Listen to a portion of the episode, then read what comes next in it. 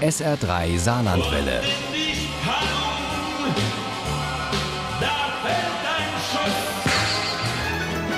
Der Krimi-Tipp.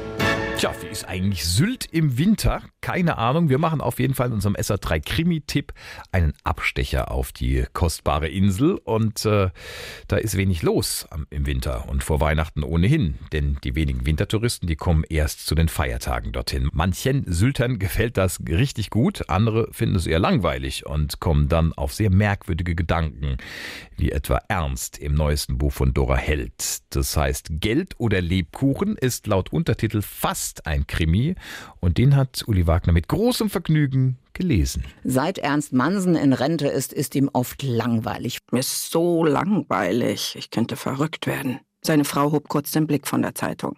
Sollen wir die Bank überfallen? Was? Die Bank überfallen? So wie gestern im Film. Die Gentleman-Räuber hieß der, basierte auf einer wahren Geschichte und war der Quotenhit, wie Gudrun gerade gelesen hatte. Sie drückt ernst noch drei Aufgaben auf, schnappt ihren Mantel und verschwindet zum Festkomitee. Zusammen mit Minna und Hella bereitet Gudrun Mansen nämlich den Lister Weihnachtsmarkt vor. Von den Spenden werden Weihnachtsgeschenke für die Kleinen aus dem Kinderclub gekauft.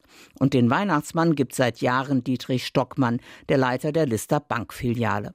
Der verwaltet auch das Spendengeld, geht aber seit Tagen nicht ans Telefon. Das ist ja echt ein Ding sagte Hella, ob er geklaut hat? Während die Damen überlegen, was am besten zu tun ist, macht Ernst Mansen einen Winterspaziergang durch das ruhige Dorf. Als er auf die erleuchteten Fenster der hiesigen Bankfiliale zulief, fiel ihm der Film von gestern Abend wieder ein. Die Gentleman-Räuber waren immer gut gekleidet gewesen. Bei ihren Überfällen hatten sie sehr elegant ausgesehen. Als Ernst halb verfroren und nach einem Sturz auch leicht verletzt nach Hause kommt, erzählt ihm Gudrun völlig aufgelöst, dass die Gemeinde den Zuschuss für das kostenfreie Mittagessen der Kinder aus Minners Kinderclub streichen will. Ist das nicht unmöglich? Aber vielleicht hatte Dietrich, der Filialleiter im Weihnachtsmannkostüm, das Jahr über ja genug Spenden gesammelt, dass der Mittagstisch für die ärmeren Kinder im Kinderclub vorerst gesichert war. Ernst verspricht seiner Frau, der Sache sofort nachzugehen. Aber er kommt mit ganz schlechten Nachrichten zurück. Nicht nur Dietrich ist weg. Wie? Und wo ist das Geld für die Kinderclub-Weihnachtsgeschenke? Ernst hob die Schultern. Dietrich hat nie ein Konto dafür angelegt. Oh Gott! Da ist es nur ein kleiner Trost, dass Ernst sofort bereit ist, an Dietrich Stadt den Weihnachtsmann zu geben. Wow! So einen schönen Weihnachtsmann hatten wir ja noch nie. Geld für Geschenke gibt es aber immer noch nicht und bald wohl auch kein Mittagessen mehr für die ärmeren Kinder in Minnas Kinderclub. Und wenn wir die Bank überfallen? Wenn wir. Was? Mit großen Augen starrte Hella ihn an. Die Bank überfallen? Über sich selbst erschrocken unterbrach Ernst sie sofort. Die Idee ist natürlich Quatsch. Die Idee ist gut.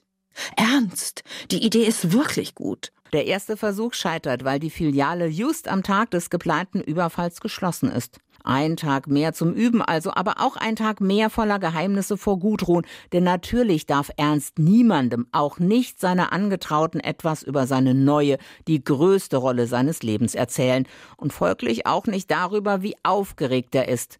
Und dann steht er doch tatsächlich als Weihnachtsmann mit gezogener Waffe am Bankschalter vor Martina, die er schon seit Jahrzehnten kennt, und ist felsenfest davon überzeugt, dass die keine Ahnung hat, wer da so mit ihr spricht. Geld oder Lebkuchen, platzt es aus ihm heraus. Ähm, oder Leben.